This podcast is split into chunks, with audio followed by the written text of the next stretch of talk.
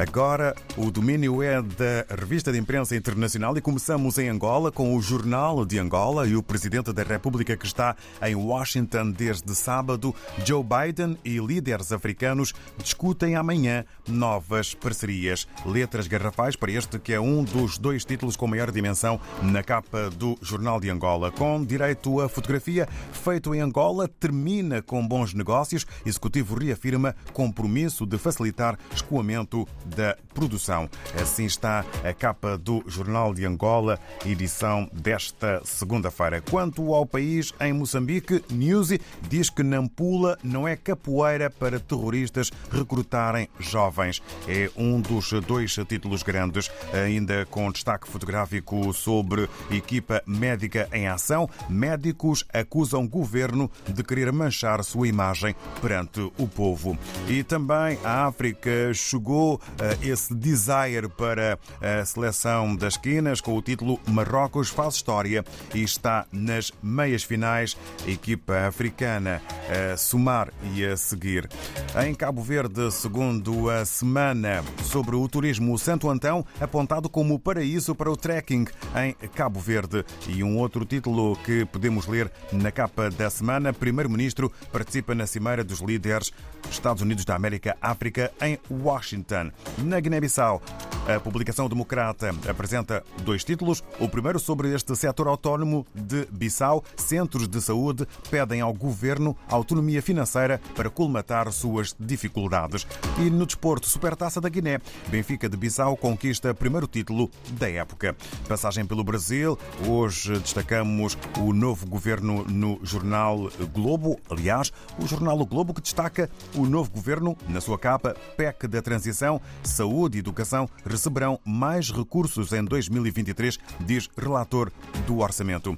E saiba quem é Eva Kaili, vice-presidente do Parlamento Europeu acusada de corrupção. No regresso à África à segunda-feira, estamos em São Tomé e Príncipe, nas Ilhas Maravilhosas, sentados na redação do Telanor, na companhia hoje e nesta manhã de Gil Vaz. Muito bom dia, bem-vindo. Bom dia, David, e bom dia a todos os ouvintes da RDP África, sobretudo esse espaço maravilhoso. Uh, para dizer que é sempre um prazer para nós, do Telenor, trazer os destaques uh, do jornal aos ouvintes da RDP África todas as manhãs de segunda-feira. Para dizer que, concernente a hoje, o grande destaque vai para o desporto, onde damos ênfase à nova diretora do desporto em São Tomé e Príncipe. É pela primeira vez que a Direção-Geral do Desporto tem uma diretora, e o nome dela é Josita Quaresma, ela que destacou-se bastante na modalidade do handebol, onde fez parte da seleção nacional chegou a capitanear esta mesma seleção. É licenciada em Educação Física pela Universidade Internacional de, de, de Educação Física em Cuba, também a, a CUCA, como é bem conhecida, é empreendedora desportiva também, tem um centro uh, onde promove aulas para as senhoras. Também diga-se de passagem que um, o desporto está, de certa forma, a família desportiva está satisfeita com a escolha da CUCA para ocupar este cargo, uma vez que pela primeira vez temos uma mulher e que sai do desporto para ocupar esta vaga.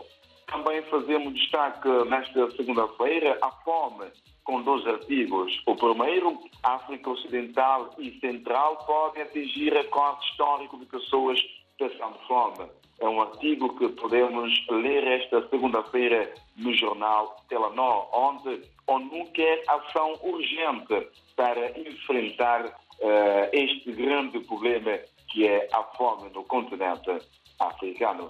Também, ainda concernente à fome, temos mais um artigo que diz atingir a fome zero em África está ao nosso alcance, dizem os líderes mundiais da agricultura em Roma, na véspera da Cimeira Africana da Alimentação de 2023. Então, são dois artigos relacionados com fome que podemos ler esta segunda-feira no jornal Telenor. E terminamos com este artigo de opinião de José Maria Cardoso, um artigo de opinião que vem de acordo aos acontecimentos do passado 25 de novembro aqui em São Tomé e Príncipe, com este título, Desmontagem difícil de puzzle político-militar na insularidade.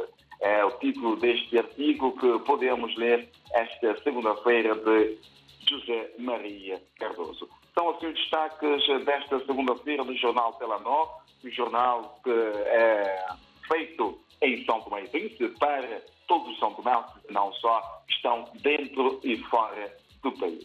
Em nome de toda a equipe do Telenor, desejamos uma boa segunda-feira a todos que estão na sintonia da RDP África e uma boa semana laboral também para todos que estão na nossa sintonia.